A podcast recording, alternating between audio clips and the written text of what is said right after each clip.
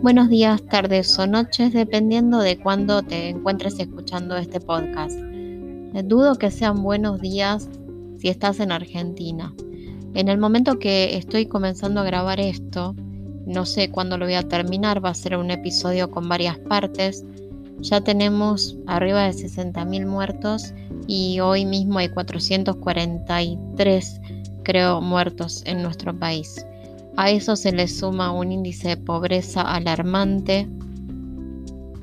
Creo que de la niñez los niños pobres son un poquito más del 60%, más de la mitad de mi país. Desde mi posición personal, no de los libros de historia, desde mi vida personal, es la época más dura que viví desde toda mi existencia. Eh, nunca había mi país tan, tan mal, nunca. Eh, me amarga mucho la clase política que lo único que sabe es tirar de un lado y del otro y no pensar que realmente cuando un país se está hundiendo hay que arremangarse la camisa y ponerse a trabajar para sacarlo adelante. No queda otra. Y Argentina está en una situación terrible. Confío en Dios que nos va a dar una mano, por lo menos a todos los que queramos de verdad cooperar para que esta nación algún día se levante.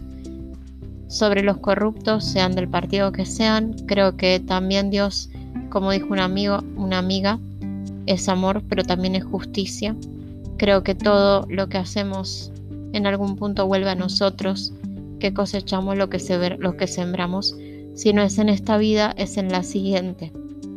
Así que les deseo que alguna vez el amor ilumine sus corazones, que se den cuenta que el mal solamente provoca la autodestrucción, nunca da nada bueno, nada bueno construye, nada bueno deja, y que el verdadero poder nunca lo vas a tener en esta tierra.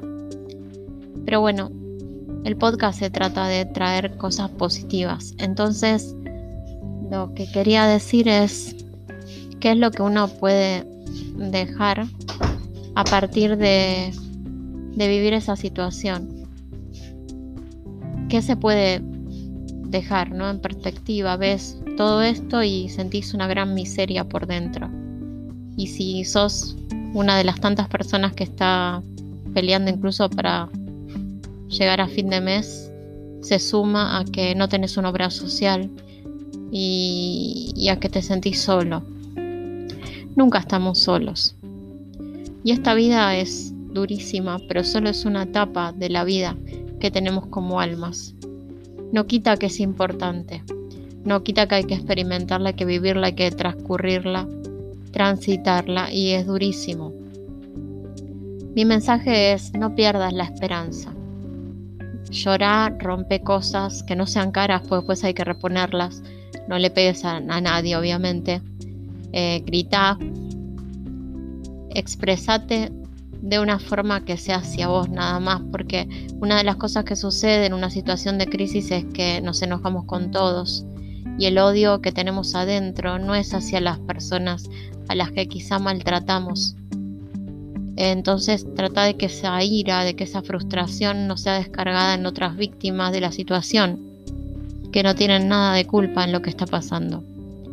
Tampoco te las agarres con el que piensa distinto políticamente, porque el que piensa distinto políticamente, excepto que esté en el curro, como decimos en Argentina, porque el curro, si me estás escuchando en España, en Argentina no quiere decir el trabajo, en Argentina quiere decir la corrupción. Entonces, si no está tu vecino en el curro, por más que piense políticamente diferente, tu vecino también quiere un país mejor. Ninguno de nosotros vamos a votar diciendo, ay, yo voy a votar al que haga más, más desastres en mi, en mi país. Nadie vota así. Nadie y a veces eh, desde arriba, desde un poder o el otro, se trata de que nos enojemos entre nosotros. Y el Martín Fierro dijo, los hermanos se han unido, sean unidos porque esa es la ley primera. Y los argentinos somos hermanos. Los que vivimos en este país, no importa si también tenés otra nacionalidad, si estás en este territorio, somos hermanos. No deberíamos ser tan duros con nosotros mismos porque les sirve a, poderes muy negativos. Y el divide y conquistarás también se aplica. Tengamos cuidado. Así que mi consejo es meditar si podés. Yo tengo acá un capítulo sobre meditación. Reza si te sirve. Grita si lo necesitas. Nunca maltrates a un tercero o a un segundo. Y seguite concentrando en todo lo bueno que existe todavía en tu vida, en la gente que está al lado tuyo, en las cosas por las que vale la pena pelear. Aprende que la historia muestra que imperios se cayeron y otros salieron adelante. Entonces nada quita que en algún momento nuestro país se levante. Nada dice que eso es imposible. No pierdas las esperanzas, pero tampoco las pongas en el político de turno. Ponelas en vos mismo también, en nosotros. No sé, en Dios. A veces es como que tendría que ser un milagro más o menos.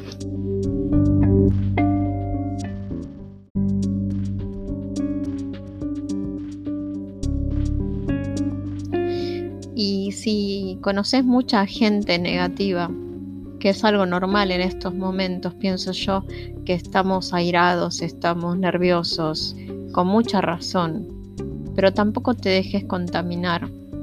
Cuando te digan esto no va a cambiar nunca, cuando te digan la gente es una porquería. Eh, a ver, yo te pregunto algo, ¿vos sos una porquería? Si sos una porquería, empieza a cambiar. Si sos parte del problema, empieza a cambiar. Pero si vos no sos parte, si vos sos una persona honesta, que intenta salir adelante sin pisar al vecino, que trata de lograr una situación mejor, sin necesidad de caer en el, en el curro, sin necesidad de caer en el negociado y en las cosas que destruyen, ¿no? Entonces, si vos existís, ¿por qué el otro es siempre malo? Si yo creo en mí como persona, ¿por qué voy a creer que soy la única que vale la pena? Es un poco egocéntrico. Aparte, obviamente todos tenemos defectos, pero hay defectos y hay cosas que son mucho más elevadas, ¿no? Es como decir, vos puedes pelearte con alguien por un insulto, que un insulto duele, pero están personas que, que matan, que hacen cada crimen, cada acto tan vil que vos decís, bueno, un insulto que nos pudo haber salido en un momento de bronca no llega a ser tan importante, no todo vale lo mismo, ¿no?